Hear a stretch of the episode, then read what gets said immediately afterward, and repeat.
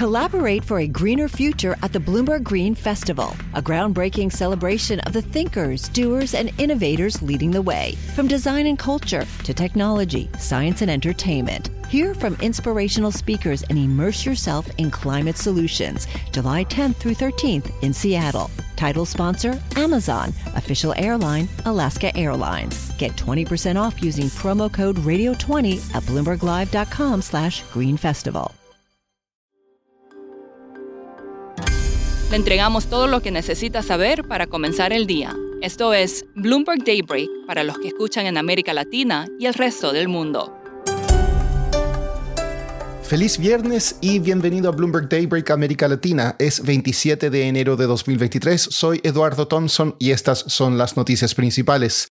Esta mañana los futuros en Wall Street están en terreno negativo tras algunos débiles resultados corporativos, en particular de la empresa de semiconductores Intel. Esta entregó un guidance muy negativo por menor demanda de computadoras y afectó el ánimo del mercado. Hoy también se informará en Estados Unidos el dato del gasto de consumo personal y el deflactor PCE, un indicador de inflación. Se prevé desaceleración en las dos lecturas de diciembre. El mercado ha estado prestando atención a la controversia que envuelve al billonario indio Gautam Adani. Esta semana la firma de inversión estadounidense Hindenburg Research recomendó hacer venta corta de las acciones de Adani Group por supuesta estafa. Esto ha borrado más de 50 mil millones de dólares en capitalización bursátil en menos de dos sesiones. Adani dijo que el reporte de Hindenburg tiene falsedades y que estudia acciones legales. Analistas prevén un repunte en los precios del petróleo tras nuevas sanciones a Moscú y la reapertura de China. Goldman Sachs espera que los nuevos topes al crudo ruso tengan un efecto mayor que las sanciones anteriores. Según UBS, los precios podrían superar los 100 dólares el barril en los próximos meses. Pasando a América Latina, en Chile el Banco Central mantuvo sin cambio su tasa de referencia en un 11,25% y reiteró que los costos de endeudamiento no bajarán hasta que esté consolidada la desaceleración de la inflación. Para hoy se espera que el Banrep en Colombia aumente su tasa de referencia en 100 puntos básicos al 13%. También en Colombia se informó que Felipe Bayón, presidente de la estatal Ecopetrol, dejará el cargo a fines de marzo. El gobierno de Gustavo Petro sigue firme en su intención por alejar al país de los combustibles fósiles. BTG Pactual dijo que la salida de Bayón, comillas, probablemente será mal vista por los inversionistas. Estados Unidos impuso sanciones financieras al vicepresidente de Paraguay, Hugo Velázquez, y al líder del Partido Colorado y expresidente Horacio Cartes por presunta corrupción. El embajador de Estados Unidos en Paraguay dijo que estas dos personas tienen bloqueado el uso del sistema financiero en su país.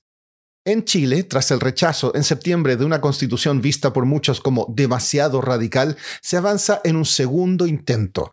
Esta semana, el Congreso aprobó a los miembros de un comité de expertos encargados con la tarea de redactar una nueva constitución. Hablé con el analista político Cristóbal Uneus, fundador de la firma de Data Science and Holster, sobre la composición del comité.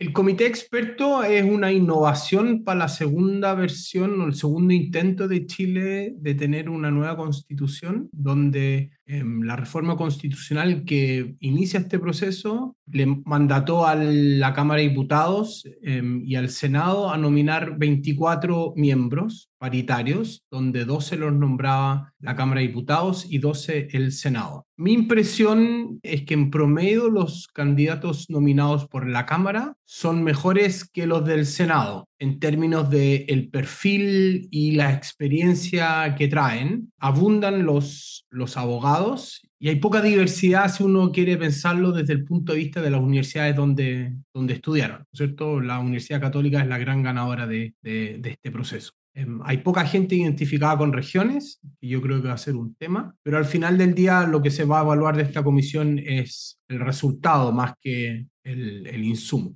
Cristóbal, ¿cómo queda la composición de fuerzas políticas en el comité? A ver, yo creo que uno de los que se ha enfatizado poco. Uno de los ganadores de, de este proceso de nominación fue la centro derecha, porque, para poner un ejemplo, en la Cámara, dada la representación de las fuerzas políticas, a la centro izquierda o la oposición más el gobierno le, le tocaba nominar seis por la representación de los votos y los diputados que tenían, y a la centro derecha cinco. Y quedaba uno suelto que no podía ser nombrado por el Partido de la Gente porque tenían solo ocho diputados y necesitaba 12 firmas para entrar en la lista, y la centro derecha logró nominar el candidato del Partido de la Gente, pero con, con apoyo de ellos, y por lo tanto ahí se generó una lealtad que yo creo que va a ser más inclinado a la centro em, derecha. Dicho eso, la derecha tiene 12 de los 24 si sumamos a este miembro del Partido de la Gente y la centro izquierda más el gobierno tiene 12. Entonces está bien dividido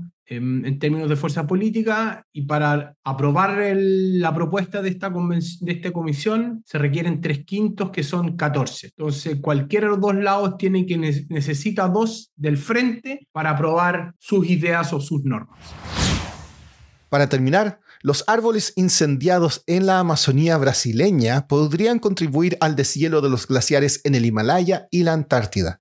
Científicos descubrieron que la mayor selva tropical de la Tierra y su llamado tercer polo están conectados por corrientes atmosféricas que transportan calor y lluvia por todo el planeta. Esto sugiere que el colapso de un ecosistema podría desestabilizar a los demás. Eso es todo por hoy. Soy Eduardo Thompson. Gracias por escucharnos. Para conocer todas las noticias que necesita para comenzar el día, revise Daybreak en la app Bloomberg Professional, donde puede personalizar las noticias que desee recibir. También puede suscribirse a la versión solo audio en Spotify, Apple Podcasts o la plataforma de su preferencia. Eso es todo por hoy. Escuche de lunes a viernes Bloomberg Daybreak.